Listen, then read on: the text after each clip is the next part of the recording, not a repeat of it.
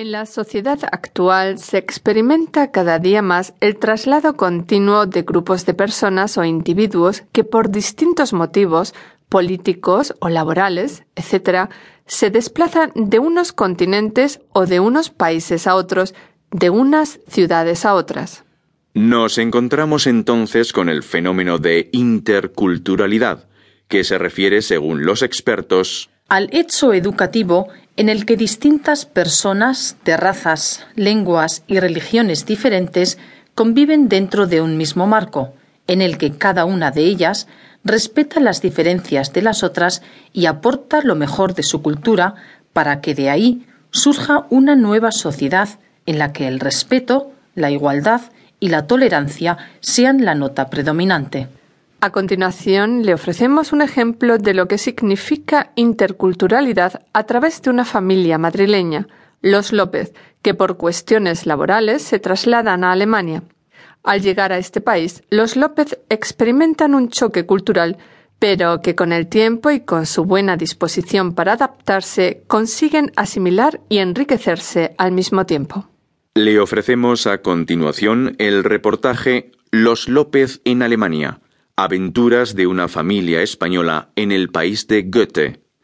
Escuchen atentamente las diferencias culturales a las que se enfrenta esta familia española para poder responder a las preguntas que le realizamos a continuación.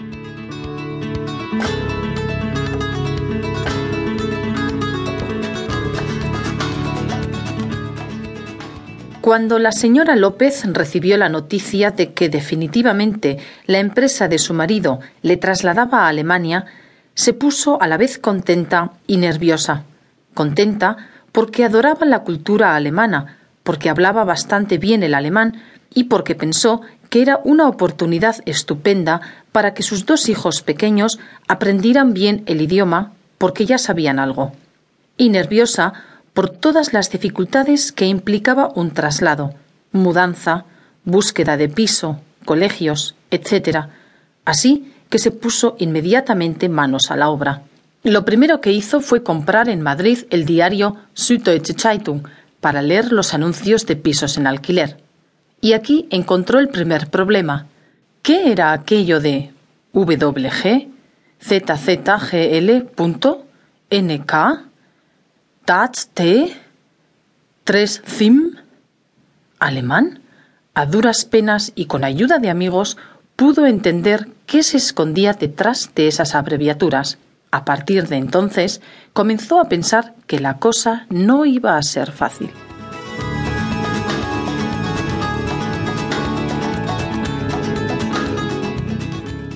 Seguidamente escuchará a la señora López recordando algunas anécdotas de las primeras dificultades de su traslado que cuenta en su relato anterior. Yo estaba contenta, estaba contenta y nerviosa, porque bueno, iba a conocer una nueva cultura, Alemania era un país que siempre me había traído mucho y yo hablaba un poquito de alemán, o yo pensaba que hablaba muy bien alemán.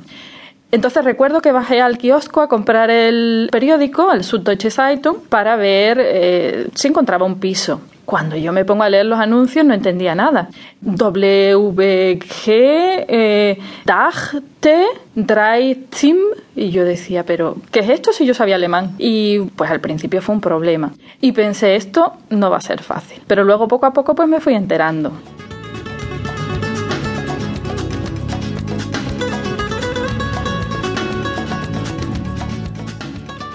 Usted ha escuchado a la señora López. Ahora responda a la siguiente cuestión. ¿Qué entendería un español por una casa de tres habitaciones? Dreizimmerwohnung. A. Tres dormitorios y un salón. B. Dos dormitorios y un salón. C. Un dormitorio, una cocina y un salón.